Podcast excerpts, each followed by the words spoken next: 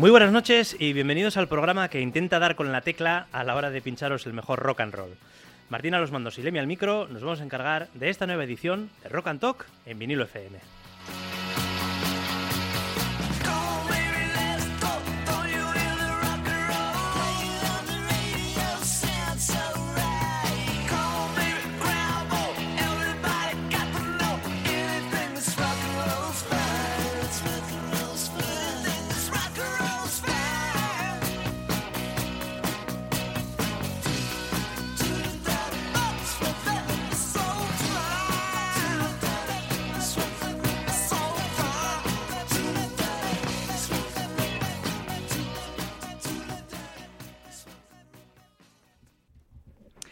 Mayoría de los músicos que han pasado por aquí hasta ahora han sido guitarristas, eh, puntualmente ha venido algún bajista como Chemi Gándara, pero pianistas o teclistas eh, que yo recuerde solo hemos tenido a Sara Íñiguez y eso teníamos que arreglarlo. Así que hoy tenemos en los estudios de vinilo a uno y de órdago con un extenso currículum que vamos a repasar a lo largo de la próxima hora. Se trata de Joseba Gochi. ¿Qué tal, Joseba? Muy bien, buenas noches a todo el mundo. Encantado de tenerte aquí. Bueno, pues precisamente por lo que acabo de comentar, eh, te quiero preguntar por tu elección de instrumento. Es decir, eh, cuando de jóvenes nos entra la, inquietud de tocar un instrumento, el más recurrente suele ser la guitarra, porque es barata, pequeña, difícil de llevar, fácil de llevar, perdón. Aparte de todo el misticismo que conlleva en el mundo del rock, ¿no? A ti te dio por el piano. Eh, ¿Qué te llevó a querer aprender a tocar este instrumento en particular? Bueno, yo empecé a tocar el piano con mi, con mi madre, vamos. Muy joven, muy, muy niño, vamos. Y claro, el piano molestaba un poco. Mi padre era médico, tenía la consulta en casa, bueno, era todo un lío. Y, y se le ocurrió comprar un órgano Hammond. Entonces compró un órgano Hammond, claro, lógicamente, pues él, lo que él lo escuchaba, que era blues, jazz, compró un Hammond eh, y además un Hammond de, de, de, verdad, vamos, de los grandes.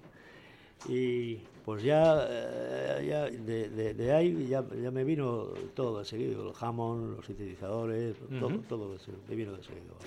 Por aquí ha pasado algún músico que me ha contado que tuvo una especie de flechazo con la guitarra, en plan ir a casa de un amigo, eh, verla y casi enamorarse, ¿no? De decir, ostras, como mula tengo que aprender a tocarla.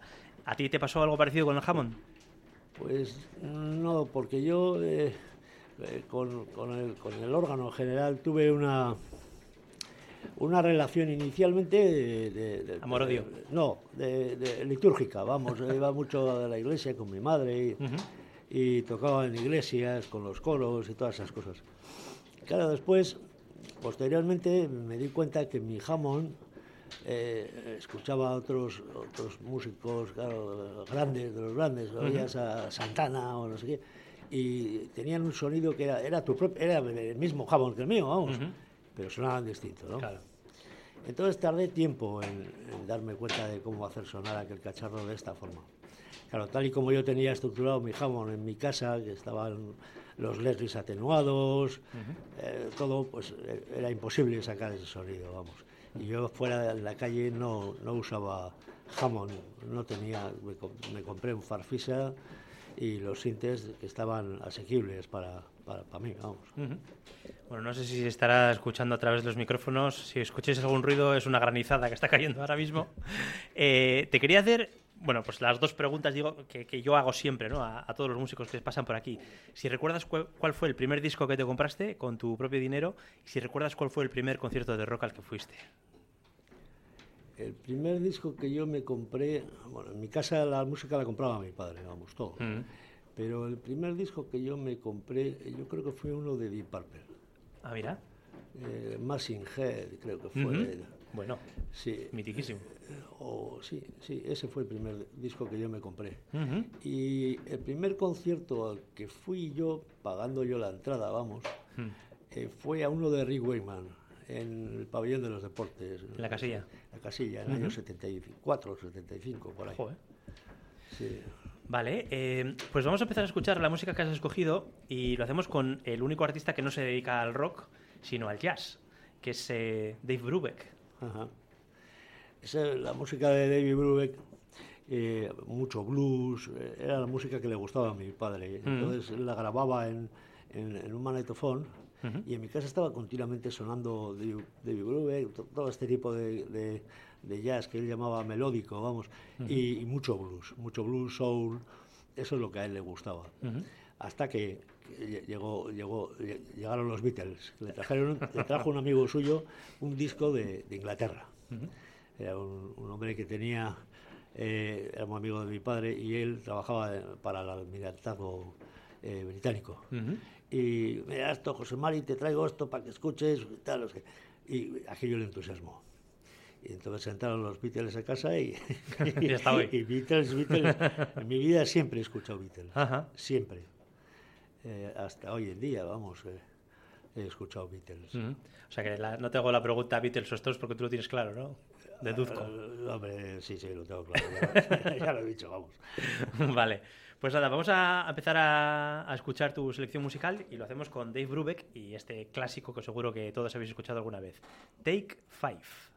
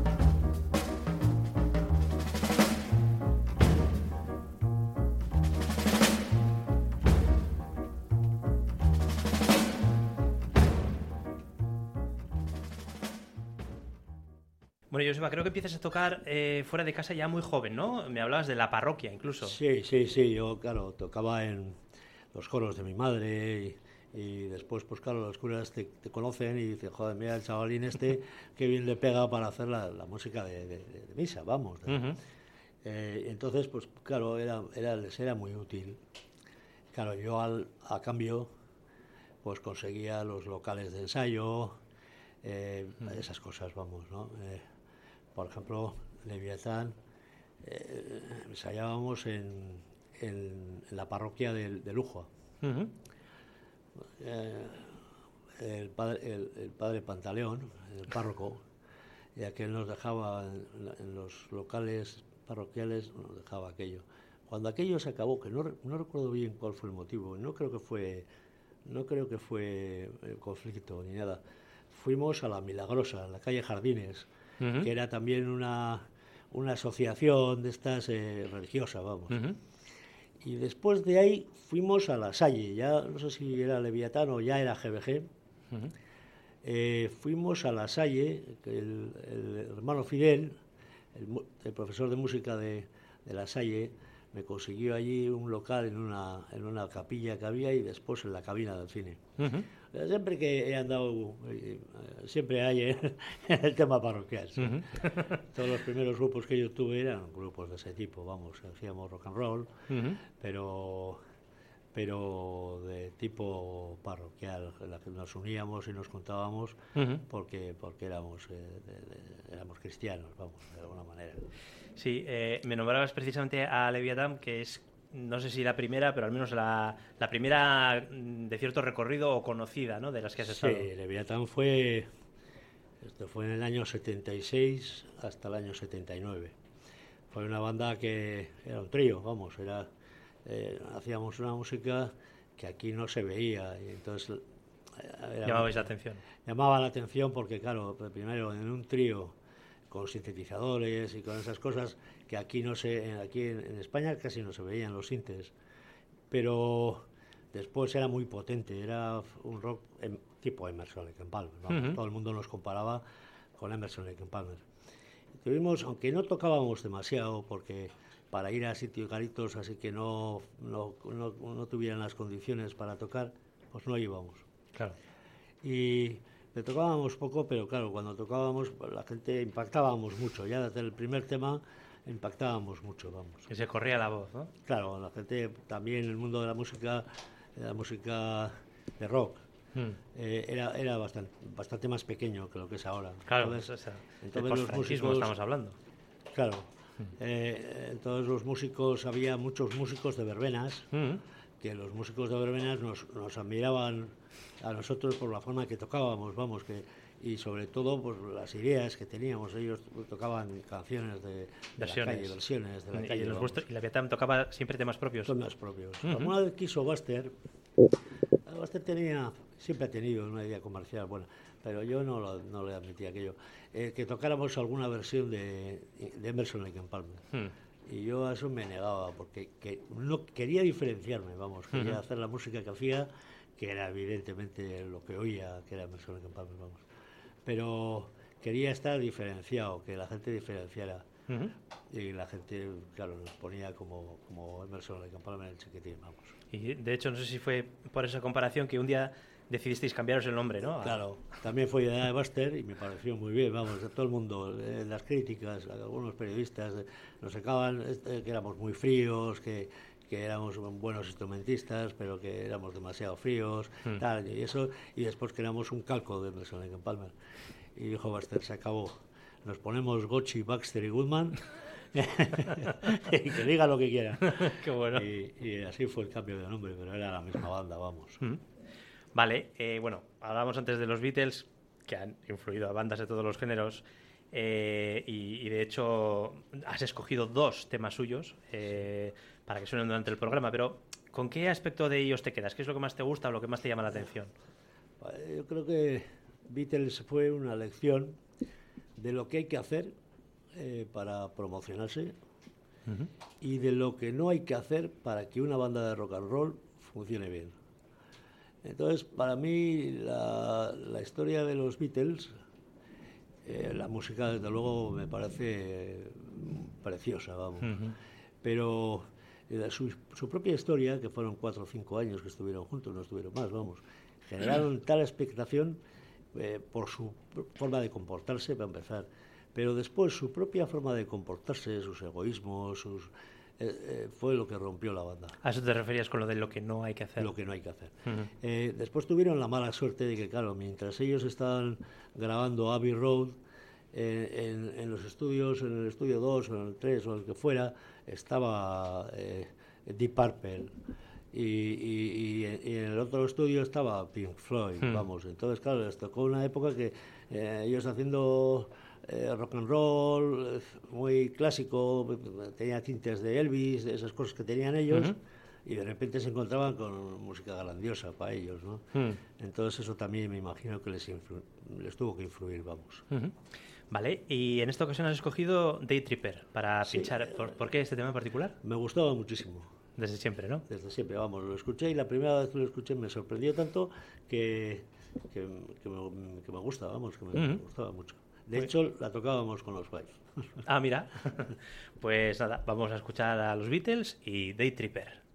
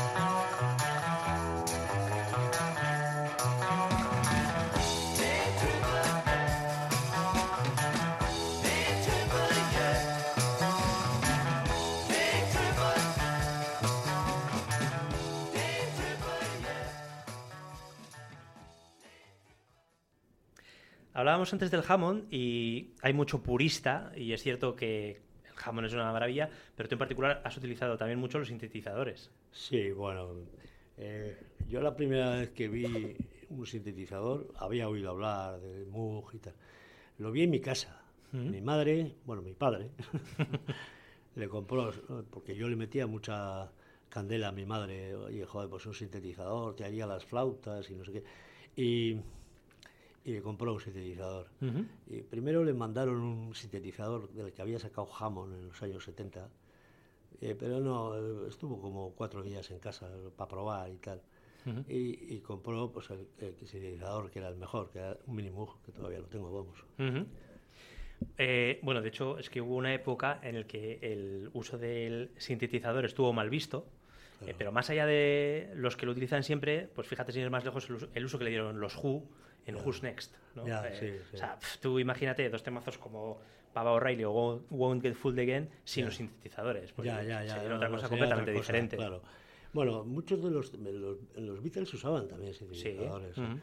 Eh, y en muchos discos que la gente que no que era guitarristas y gente que no está metido en el mundo del teclado, eh, no identificaban ciertos sonidos, pensaban que eran las guitarras, pero no identificaban, porque en los primeros discos la gente de los sintetizadores, quitando ya eh, la época del sinfónico con Keith Emerson o Rick Wakeman o, Tony Banks de Genesis, eh, usaban los sintetizadores muy, muy arropados entre las guitarras. Bien, entonces, claro, la gente, pero se venían usando los sintetizadores desde los, años 60, vamos. Los años 70, finales de los 70, mediados, aquí finales, pero en, en, Europa, en Inglaterra fundamentalmente, eh, desde el año 73 eh, los sintetizadores eran una cosa habitual, la gente que funcionaba. Yes, Genesis, Emerson Lake vamos, Tomita, bueno, todo el mundo utilizaba sintetizadores. Yo, en el año 77, eh, me monté un sintetizador con unos, tuve suerte porque me trajo un alemán del colegio alemán y me hice amigo de él y él era alemán y me trajo unos generadores Bond y unos filtros que conseguí de, de Elka, mm. iban al mismo voltaje y todo y me monté un sintetizador que generaba me daba muchos problemas porque era analógico y se desafinaba y esas cosas. Pero yo le saqué dos o tres años de, de tute pero de lo guapo, vamos, la gente venía a los conciertos de, de Leviatán y sabían que iba a haber movida con el sintetizador, que aquello tiraba fuego, vamos, y el solo de batería de Woodman, vamos, que nadie se atrevía a hacer un solo de batería por aquí, o lo llevaban en su repertorio y nosotros nos íbamos del escenario. Le dejábamos a Woodman solo y nos íbamos a tomar una caña. Qué bueno. Eh, sí, sí. Y eso, eh, y después ya me compré porque claro, yo los cacharros que tenía en casa no podía sacarlos, vamos. Jamón, eh, yo iba, iba, a tocar y tocaba con un farfisa, que había visto a, a Wright de los Pink Floyd en, un, en un vídeo en un vídeo que había visto en, en, el cine, vamos. Y, y, tenía un compact y me compré uno igual, de segunda mano, me duró cinco años así, porque estaba muy trallado y me compré un, compact y, los que me pude comprar, me compré un Korg Delta o un Sigma, no me acuerdo qué, y un, MS-20, vamos, para poder tocar por ahí. Ya eso ya en GBG, ¿eh? ya en el año 78, 79, por ahí. Vale, eh, háblame de Embor, que es otra de las formaciones por las que has pasado. Pues en Embor, a ver, yo eh, les conocía a guitarra, a, muy buena guitarra, a Gardeazábal, a Ramón y a José, eh, que era el cantante. Y les, hacía pequeñas ayudantías. Ellos tenían una banda en que tenían vientos, eh, dulzainas, eh, y hacían una especie de, rock, lo que se llamaba entonces sinfónico clásico. ¿Una especie de Jethro Tull? Eso podría ser, pero sin llegar a ser el flautista como, como ellos. Pero entre eh, andaban entre, dos aguas, vamos. Y eh, cambiaron de, eh, después del segundo disco, Catebeguiac, cambiaron la cambiaron el chip y dijeron aquí la solución es que este en lugar de que nos venga a ayudar y, hacer las partituras y no sé qué, que venga aquí, que venga con los teclados porque me había visto tocar con GBG o con Leviatán. Y entonces me fui con ellos y les propuse que de bajista y batería fueran los de los músicos míos, vamos, que mm. yo llevaba con el vamos, que entonces no sé si estaba Bastar ya o, no, no lo sé. Eh, no, no, yo creo que Bastar ya no estaba. Y tenía de bajista a Fabiana Carregui, otro bajista estupendo, vamos, extraordinario.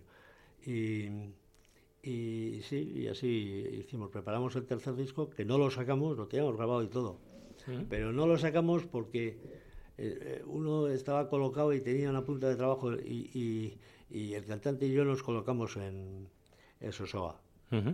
Ellos estaban eh, preparando eh, los, una empresa de servicios para televisión ETV. Entonces, era cursillos para cursillos de doblaje y todas esas cosas. Entonces me, ahí me, me incorporé a, a Sosoa, que hacía por un lado doblaje y sonorización y, esto que estaba echando a andar y después discos, vamos. vale. Vale, em, pues ahora vamos a escuchar algo muy diferente que es Santana. Eh, ¿Por qué les has elegido? Mira, eh, cayó un disco de Santana en mi casa porque mi padre estaba muy al corriente de, del 69, mayo del, 60, del 68, todo ese, mm. y de Busto y tal y compró un disco de Santana. y como compró un disco de Santana, pues yo lo escuché y dije, joder, ¿cómo suena este puto jamón? Qué cosa más guapa. E intentaba sacarlo, sacar ese sonido de mi casa con mi jamón y no conseguía, pero, pero ni por el forro, vamos. Y sí, sí, y así cayó. Y, y me gustaba mucho Santana, vamos. Sí, no solo por el jamón, ¿eh? Vale, bueno, pues eh, vamos a, a comprobar cómo sonaba. Nos quedamos con Santana y su interpretación en Woodstock de Evil Ways.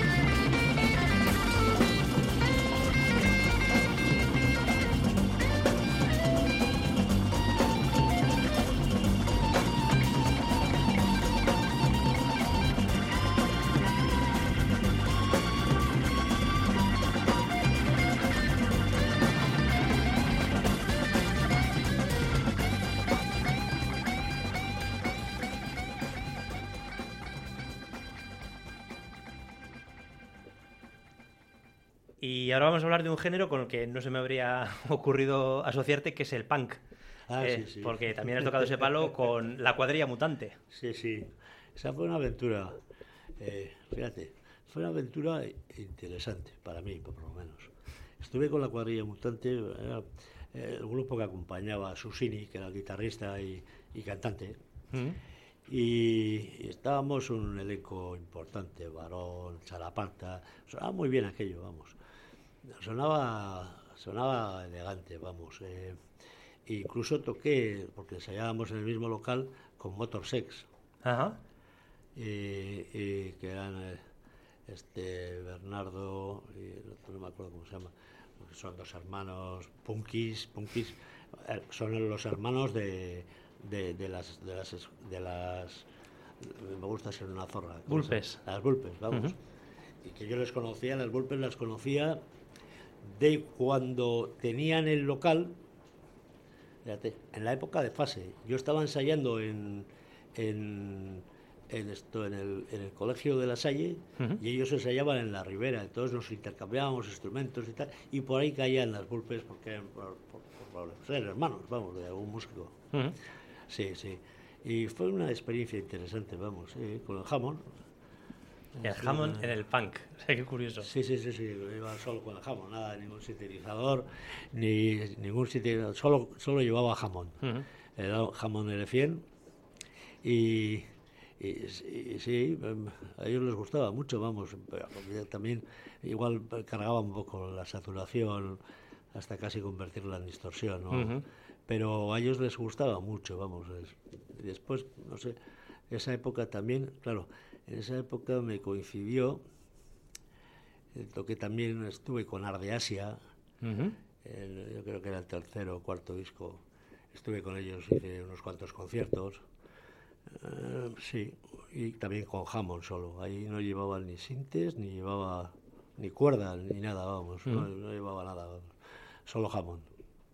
Sí, después también coincidió que en el año 2000 y algo, 2003, 2004, eh, Hammond se puso otra vez de moda y empezaron a, a salir clones y clones algunos buenos. eh. Ya yo, yo ya había tocado con un clon en, en los años 70. eh.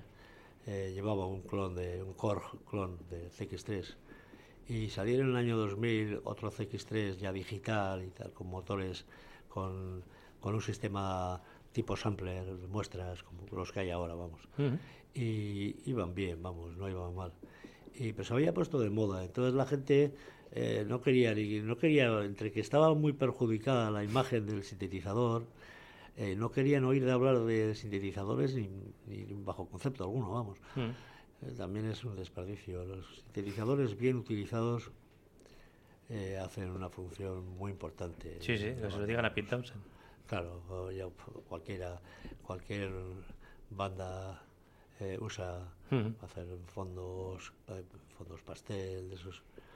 Eso un jamón no te hace un fondo pastel, un jamón como lo uso yo, ¿eh? Depende, si te pones eh, sin saturación, sin nada, te hace, parece que suena a navidades, ¿no? eso, eso sí, pero, pero un jamón que- con un poco de, de- de pasada de, de overdrive y que, que suene con, con- con mala leche, vamos. Ujú. Eso no, no te hace un fondo, no te hace un fondo de un fondo de esos que quieres pasteloso para una balada o, o similar, vamos. Eh, estábamos hablando antes del, del punk y yo recuerdo haber visto una entrevista con Johnny Rotten en la que decía que los Pistols nacieron entre otras cosas porque no soportaban a bandas como Emerson Lake, Al Palmer Ya. o Yes, entre otras, ¿no? Entiendo que tú tienes preferencias, pero que no eres anti nada, ¿no? Tú No, solo no, distingues entre buena música y mala No, música. No, no, eso es. Yo eh, desde muy niño a mi madre le gustaban las obras clásicas, eso yo las escuchaba, las interpretaba con el piano. Ujú. Y después a mi padre le gustaba el blues y el jazz, y yo sacaba con el piano, sacaba lo que oía. pues, eh, quiero decir, no ten- nunca he tenido, nunca me he negado, perdón, nunca me he negado a, a escuchar nada. Es decir, eh, una persona oye, he hecho esto, lo escucho y saco mi conclusión. Muchas veces la conclusión es un poco negativa, entonces no se la digo, vamos, no, para no que no pierda la esperanza. ¿no? Claro, claro.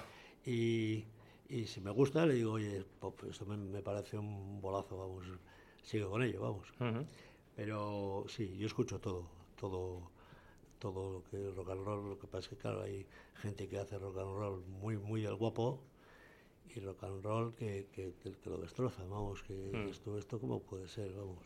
Pues vamos a escuchar precisamente a Emerson Lake and Pal- and Palmer y entiendo que tienes a Keith Emerson como uno de tus referentes, ¿no? Keith Emerson es el mejor teclista del siglo XX. pues decir nada más. Perdón. Vale, pues eh, esta canción que viene ahora eh, sobrepasa nada menos que los 20 minutos, así que vamos a escuchar un poquito de Tarkus.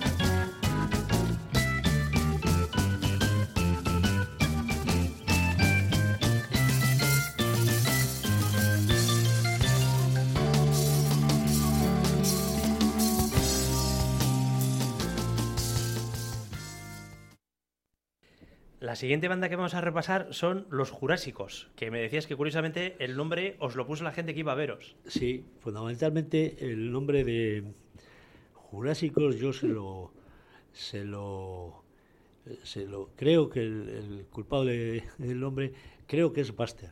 Ujú. No estoy seguro, pero creo que Buster sí, porque eh, después de los ensayos eran, bueno, pues parte de gente de la Quinta Reserva, eh, músicos de toda la vida de Bilbao, eh, gente de, eh, de Embor, vamos, estábamos de, de todos los lados, de Simmel, el batería, era el batería de Simmel, que era des- después fue Aquelarre, Ujú.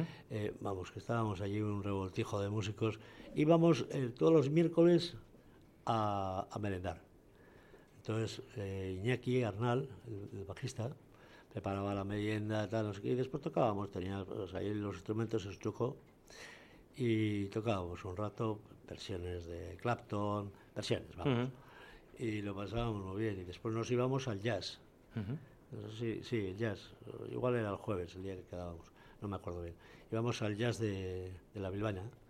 Y ahí es donde nos pusieron, joder, ya vienen los jurásicos y tal. Que íbamos, éramos los más viejos del local, vamos. Eh, ¿Qué te iba a decir? Bueno, sé que has tenido la oportunidad de tocar en algún festival como Mundaka, BBK Sí, y tal, Ariacha. sí. ¿Tienes alguna preferencia respecto a tocar en escenarios más grandes o garitos? ¿Te da igual? Hombre, yo prefiero, yo prefiero tocar en, en- en teatros, vamos. Ujú. El Anchoqui, he tocado unas cuantas veces en el Anchoqui, en la BBK, en la sala BBK. Eh, es, eh, es mejor. Pero, Tamaño medio, digamos, ¿no? Sí, sí, tamaño medio y tal, que con un aforo eh, completo, vamos. Y, eh, eh, to- joder, yo he tocado también en, eh, desde joven en, en- estos frontones, vamos. Ah. Yo me acuerdo que Focas, el técnico, eh, decía, ¿no? ¿Tú has visto a un pelotari y jugar en un teatro? Pues es lo mismo, aquello tenían rebotes del, de sonido, pim, pam, Claro. Y eh, claro, tocas donde, donde, donde puedes, vamos. Ahora, los garitos, baretos, garitos varios, pubs y tal, pues Igual no se ajustan tanto al tipo de música que haces. Claro, claro. Si haces un, si haces un rock and roll como el que estoy haciendo ahora con, con las bandas con las que estoy y, y vas y haces un rock and roll de este tipo que suena como un cañón aquello, Mm. pues no puedes ir a un, a un bareto porque es que no, no se pueden y no pueden tomar una cerveza porque les tiembla la cerveza, vamos. Y si haces música como la que hacía en los años 70 o 80, que es sinfónica, con una caña feroz también, jamón levantado hasta donde se pueda, pues tampoco. De hecho, yo tengo el récord, yo y, mi banda, Guachi Baster y Goodman, nos invitaron a tocar en el Iruña, en el Café Iruña. Sí, sí. Conocíamos a alguien, le habíamos pasado una cinta, le encantaba, le parecía, pensaba que se podía tocar al nivel de un casete, vamos. Entonces fuimos allí y a la segunda canción nos pidieron que paráramos, por favor, parar, parar, parar. Sí, porque claro, gente cenando allí, pues se, se les movían las copas, vamos. Total que sí, nos pagaron, íbamos a estar una semana allí tocando, nos pagaron la semana y que nos fuéramos, vamos. Mm. Eh, ¿Eres mitómano en cuanto a los escenarios? O sea, ¿te hubiera gustado tocar, yo qué sé, en el Marquí o...? No, no. No, tú donde No. puedas tocar te parece bien, ¿no? Ya sí, está. eh, a mí y donde me pone, vamos, soy desde hace ya quizá 15 años o así. Desde hace 15 años eh, voy, me- si alguien me, me lleva o me llama, oye, eh, esto tal, eh, tú dime dónde me pongo, que allí va mi jamón y mi Leslie va allí, y me da igual el sitio, eh, la, la localización del escenario, es- me da exactamente igual, vamos. Es- Cuando era más joven sí, ¿eh? yo creo que era más presuntuoso, presumido. Entonces tenía así, aquí me pongo así porque tal, siempre me va ido mejor, no sé, esas cosas. Pero yo creo que eso con ese es, la juventud se La cura- tontería se te quita con los años. sí, se, se quita con la edad, vamos. vale, vale. Eh, ¿Qué me cuentas de Pink Floyd, que es la que vamos a escuchar ahora? Pues mira, Pink Floyd, eh, yo en el año, creo que era el 73 o 74, acababa de descubrir a, a Emerson y daban en el Filarmónica, en el Cine Filarmónica en Bilbao, daban un ci- ciclos de, de música. Y eh, la gente de una banda que se llamaba Diáspora, que eran los hermanos robadores, hermanos, de, hermanos de- del batería, de Leviatán. Eh, Oye, vení, que os va a gustar esto, tal, no sé qué. Y ahí fuimos a ver a Pink Floyd. Ahí es donde saqué la conclusión de que tenía que comprarme un órgano Farfisa compact, porque eh, Tony Wright usaba Hammond y uno un Farfisa de estos. Ujú. Y, y, joder, me, me impresionaron. Me impresionaron la, el- la música que hacían. Yo creo que era eh, eh, un documental sobre Pompeya, que tocan ellos en Pompeya. Me impresionaron todo, cómo orientaban el asunto. Y me gustaban, pese a que tenían... Yo entonces en ese momento no escuchaba más que a Keith Emerson, vamos, era- no había más. Pero aún así, pues compré unos cuantos discos de, de Pink Floyd. Eh, eh, compré el, el Middle, Atom Hermother, eh, el, de, el, el Dark Side, Dark Side of the Moon. sí. Y, y el Were Here me lo regalaron, alguno esto me regalaron. Sí, no los escuchaba demasiado, me gustaban, ¿eh? pero claro, no coincidían con lo que yo en ese momento estaba haciendo. Ujú. Entonces, eh, yo estaba estudiando la de Keith Emerson como, como un bellaco, vamos. Entonces, eh, me despistaban un poco, pero me gustaba, vamos. Pues vamos a escuchar un poco de, de Pink Floyd con este Shine on You, Crazy Diamond.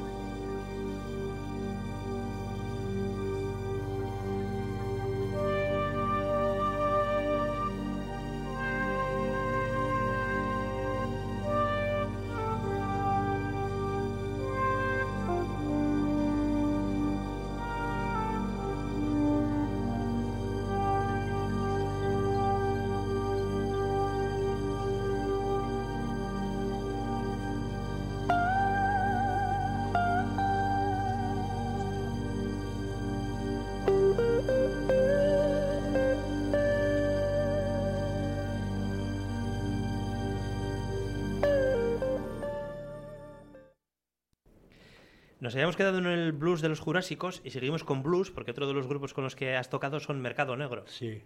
Mercado Negro he tocado en dos épocas, bueno, quizá en tres, vamos. Eh, yo conocí al niño, al guitarrista, a José, José Rey. Ujú. Lo conocí eh, cuando, cuando tocaba en Cuestión de Costumbres, que fue una banda anterior a Mercado Negro. Entonces coincidí, coincidí en, en algún sitio con él y me, preguntó a ver qué, qué, hace, qué- qué- qué estaba haciendo en aquel momento. Yo en aquel momento estaba trabajando, tenía mucho trabajo, yo hacía bandas sonoras para cine y televisión. Y tenía mucho trabajo, eh, pero podía sacar un día. Y se lo dije así, digo, ¿por qué no te vienes con el jamón? Y allí me fui. Y, y estuve con ellos pues dos o tres años. Después, ¿no? así, el batería se marchó Pedro, que había sido batería de Itois, y se, se un poco la banda. Pasó el tiempo y ya en el año 2000, 2007 o 2008, 2007 o 2008, por ahí. Volví a coincidir, me encontré en la calle, lo normal, vamos, muy de Bilbao. Y lo mismo, oye, ¿por qué? Joder, pues venga, a ver, acércate y tal, tenemos que tocar, eh, te- teníamos que tocar en el, eh, en el, en, en la Plaza Nueva. Esto fue, yo creo que fue en el año 2000, por ahí. Y tocamos con el Mercado Negro en la Plaza Nueva, muy bien. Yo con el jamón, vamos, como jamón y Leslie y, y, vamos, muy bien. Yo creo que el jamón eh, fue la época en que yo mi jamón, el jamón de mi madre, no lo tocaba, vamos. No lo tocaba porque me daba muy mal rollo. De ahí que lo transformé y, y le cambié el color, las maderas y tal, porque me producía mucho dolor tocar aquel órgano. Sí, y me lo hicieron muy bien, vamos, de satisfacción. Y después he vuelto a coincidir, esto fue en el año 2000, o un poco antes, igual en el 97, 98. Y después volví a coincidir con Mercado Negro en esta última etapa, en, los, en el año 2015 o 14, que Salva y, Salva y, y- y el niño eh, recompusieron el, el- la banda y me llamaron, oye, ¿vienes con el jamón? Venga, pues va. y yo siempre lo he pasado muy bien. Además el blues que el blues que se hacía en Mercado Negro era un blues muy muy auténtico, vamos. Muy una banda de blues muy muy auténtica, vamos. Pues hablando de Hammond, eh, el siguiente artista que va a sonar, que es Steve Winwood, eh, entre otras cosas, se puede atribuir la creación de, de uno de los riffs de Hammond más emblemáticos de la historia del rock, ¿no? Como Gimme Some Lovin'. Sí, sí, que me suena. Eh, no sé si lo has llegado a tocar tú en directo Sí. alguna vez con alguna Sí, de tus sí, bandas. Sí, sí, sí. Lo he tocado con, con las Five Direction, Ajá. lo he tocado con, te digo, lo he tocado más, más veces, ¿eh? Pero así de lo más, más cercano ahora en el tiempo, Five Direction, eh, con, con la Rivian Fire, Ujú. la hemos tocado como, como Best Bat, vamos, como bis. Sí. Eh, y, y- y- y yo creo que también la he tocado con, con Mercado Negro. Ajá. No estoy seguro, ¿eh? Pero sí, sí, es una de las canciones que incluso te la pide, vamos, vas con una banda de blues o con una banda de, de soul o tal, te la pide, vamos. Pues vamos a escuchar el, seguramente el tema más conocido de Blind Faith. Eh, de todo lo que ha hecho Winwood, o sea, Spencer Davis Group, Traffic, en solitario, eh, ¿Blind Faith es lo que más te gusta? Quizás, aunque Traffic me gustaba mucho. Traffic fue también una de las... eh, Fue en esa época que yo descubrí otras músicas, eh, Cream, Traffic, eh, eh, que me abrieron mucho la, la cabeza a que había más cosas que Beatles y, Y Emerson Lake and y Emerson. vale. Pues nada, vamos a escuchar a Blind Faith, o sea, Steve Winwood, Eric Clapton y Ginger Baker, casi nada al aparato, con Can't Find My Way Home.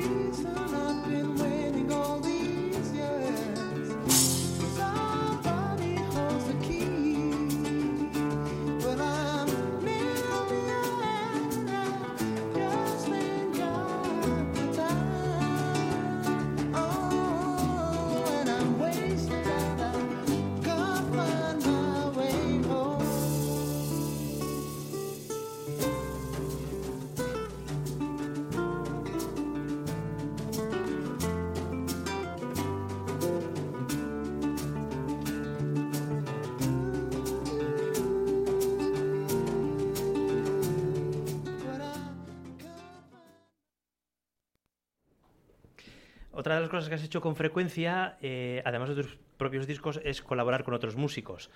Eh, me citabas antes a Fase, Robert Rodrigo Band. O sea, ¿Cómo surgen esas colaboraciones? Pues, bueno, eh, generalmente me, han- me- me han llamado, gente que me ha llamado. eh, Amor a Traición, fue justo cuando, cuando Duncan Du de- eh, eh, cerraron, Se eh, separan. se separan. Ujú. Yo les eh, alquilé el Hammond, Ujú. Les alquilé el jamón a, a Duncan Du y, y, bueno, aquello fue una historieta y, y entonces eh, la gente de Gasa, que era quien llevaba a Duncan Du, montó otro grupo que era este Amor y Tradición y ahí les metía el jamón, vamos. Ujú. Eh, eh, lo de Robert igual, estaba con ganas de meter, iba a grabar el disco este que hemos comentado antes y, y me, me llamó, oye, vete con el jamón, ahí fui, vamos, son gente muy maja y muy agradable, vamos. Y sí, también Johnny Control, he metido en dos o tres épocas distintas, he metido Hammond en algunas de sus canciones, Ujú.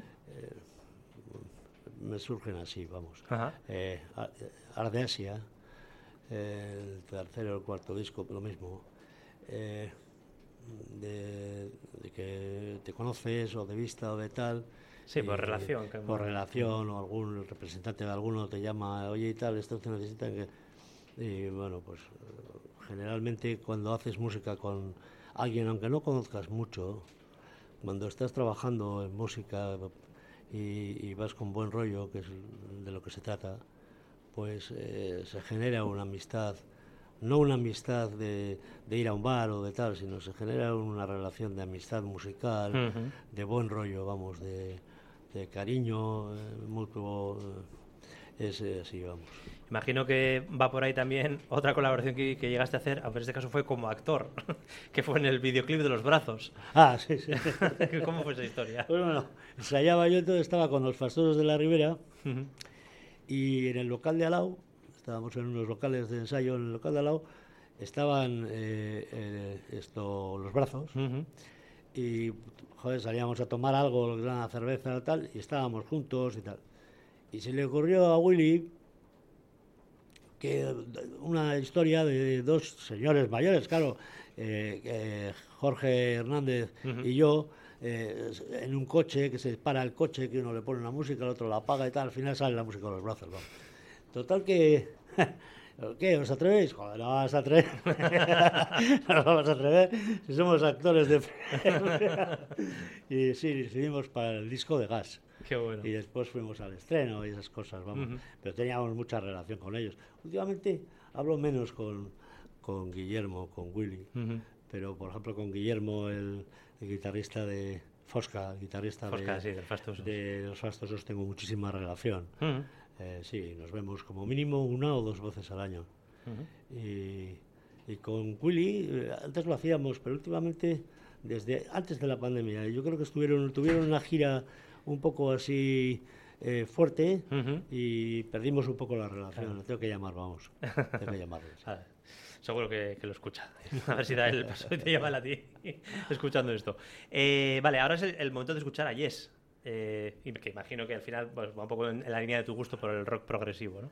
Sí, pero Yes, eh, eh, yo ya estaba bueno, con Emerson, estaba a tope, vamos. Pero vi que había otras fórmulas Ujú. distintas de, de- de comunicar lo mismo, vamos, el mismo estilo de música, muy parecido, vamos. Y me gustaba muchísimo eh, Steve Howe, Ujú. el guitarra de, de Yes, por su forma de tocar. Era un guitarrista de rock, pero con una pulsación de clásico. Eh, me gustaba mucho, especialmente él. Ray Wickman, la verdad es que, que no, me, no es muy de mi... eh, me gusta como toca, es un gran teclista, pero, pero no es muy de mi agrado, vamos, no me dice demasiadas cosas nuevas. Eh, así como Emerson, yo vuelvo a escuchar cualquier cosa de Emerson y me llama la atención. Eh, Wickman le vi en directo aquí en Bilbao y, y no, no es él. Pero la banda, el cantante, el guitarra y el bajista, Chris Ujú. eh, son muy poderosos. Me llamaban poderosamente la atención, vamos. Ajá. Pues vamos a escuchar a Yes con Close to the Edge.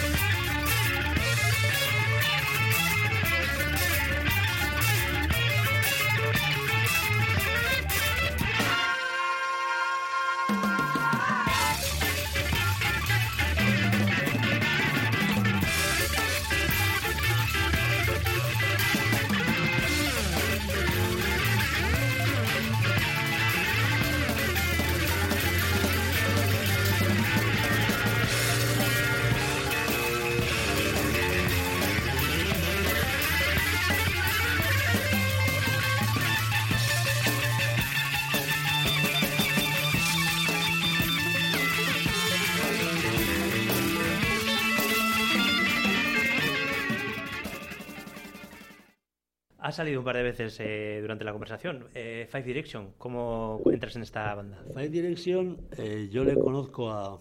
A ver cómo va esto, sí. Le conocí a- en, en una banda de rock and roll que me habían llamado.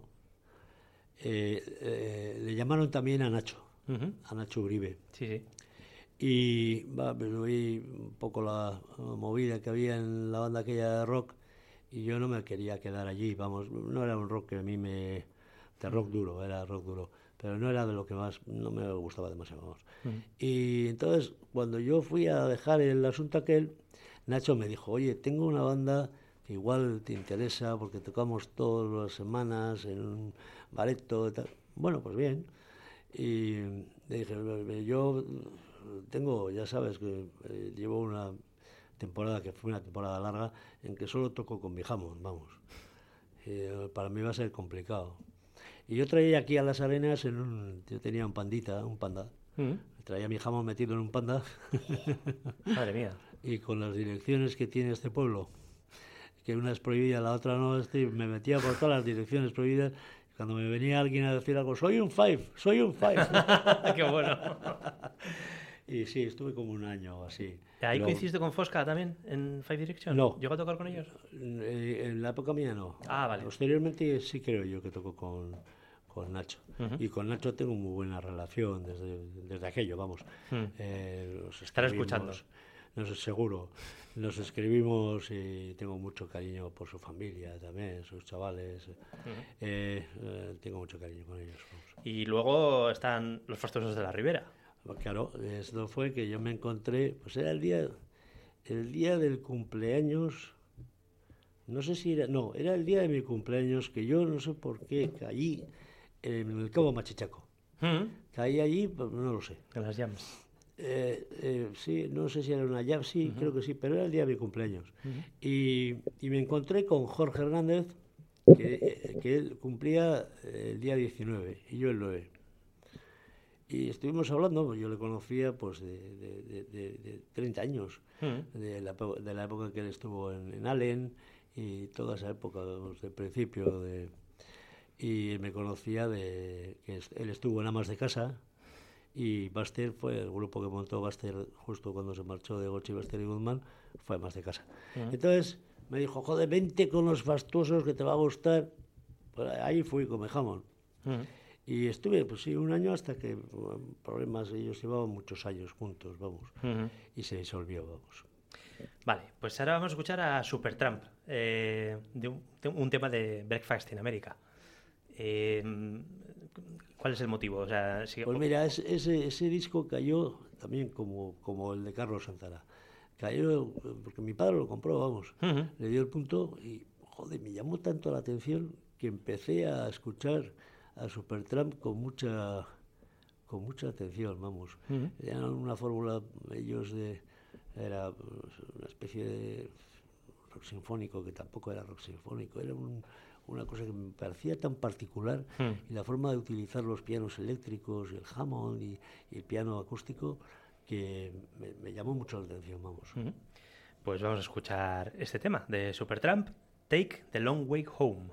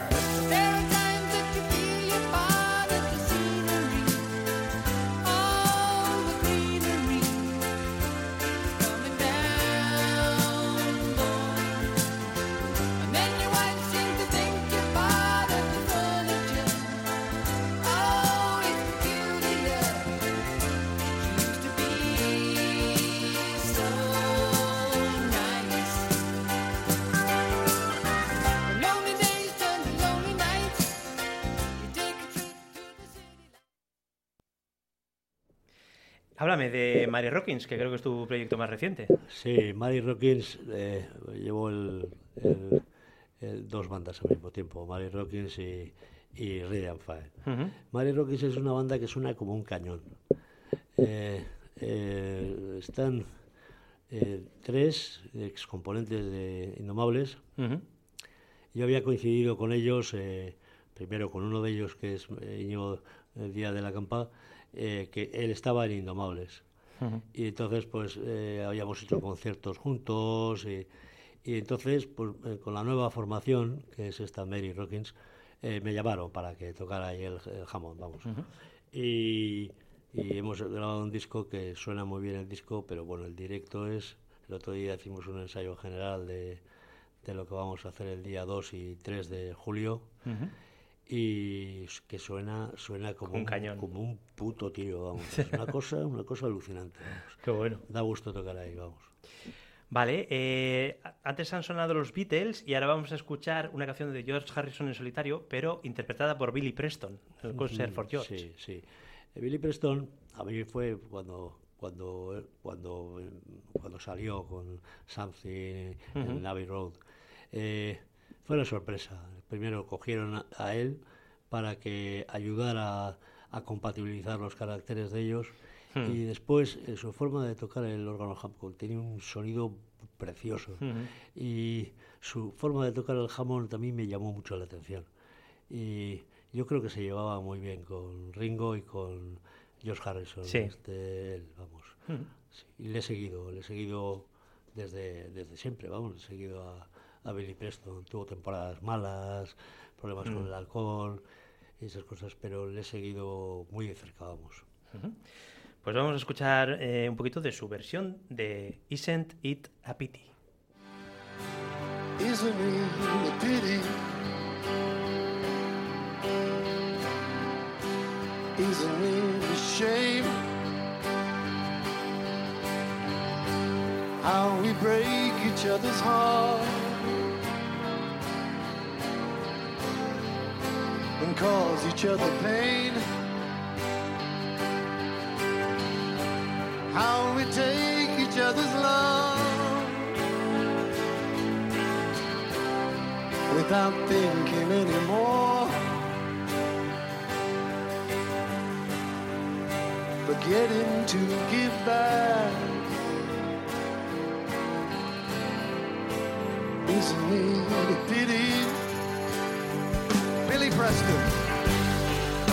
Some things take so long. But how do I explain? When not too many people can see we're all the same.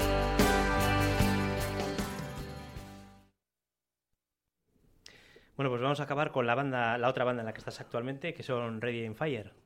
Bien, con Ready, con Ready and Fire eh, llevo cinco años, cuatro o cinco años, vamos. Y es un quinteto. Eh, los cantantes, tanto como el de Rockins como el, el Charlie, el de la Ready, son muy buenos cantantes. Eso, eso siempre es un- un- una cosa interesante en una banda de rock. Y es pelín más duro que también uso más sintetizadores, es un poco más progresivo, es, un po- es un Deep Purple pero más progresivo que Ah, qué bueno. y muy potente, vamos, muy mucha potencia. ¿Tenéis algún concierto a la vista bien Ready o bien Mari? Eh, sí, Mary Rockins tocamos el día 2 y el día 3 de julio, que estrenamos, estrenamos ahí el disco. Y la... eh, ¿Dónde tocáis? En Derio, en el Ah, en el. Basarri. Basarri sí. De hecho, creo que habéis hecho sold out. Me quiere sonar. Sí, el día 3 está sold out. Y el vale. día 2 a punto de hacerlo, vamos. Ah, vale. Y, y- y la Rivi sé que está en tratos eh, eh, Íñigo y Charlie, que son- los que más llevan esto, vamos. Para ver si cierran Eh, alguna corte. ¿no? Sí, para cerrar una cosa, pero claro, las exigencias que ponemos pues son, son importantes, vamos, ¿no? que vamos a intentar no ir a, a, A cualquier sitio, a garitos más que los que tengamos muy comprometidos, vamos. Vale, oye, pues eh, nada, Joseba, que ha sido un auténtico placer. Para Muchas gracias por venir. y a ver si tengo la oportunidad de verte pronto en directo. Bien, venga, seguro que sí. Muy bien, eh, antes de despedirme, quiero comentaros que es el último Rock and Talk que hago con Martín Bilbao, porque se va a Madrid a continuar formándose y quién sabe, pues ojalá en un futuro nos volvemos a encontrar. Eh, por mi parte, decirte que ha sido un placer trabajar contigo y que han sido todo facilidades, que mucha suerte y que disfrutes de tu estancia en Madrid. Eh, está, está contestando en espíritu, que lo sepáis. y nada, a vosotros os dejo con este temazo de Ready in Fire titulado Silver Tang con Joseba Gochi al Hammond. Y si os apetece, nos escuchamos el miércoles que viene a la hora habitual aquí en el 96.7 de FM y vinilofm.es. Hasta entonces, Rock and Talkers. you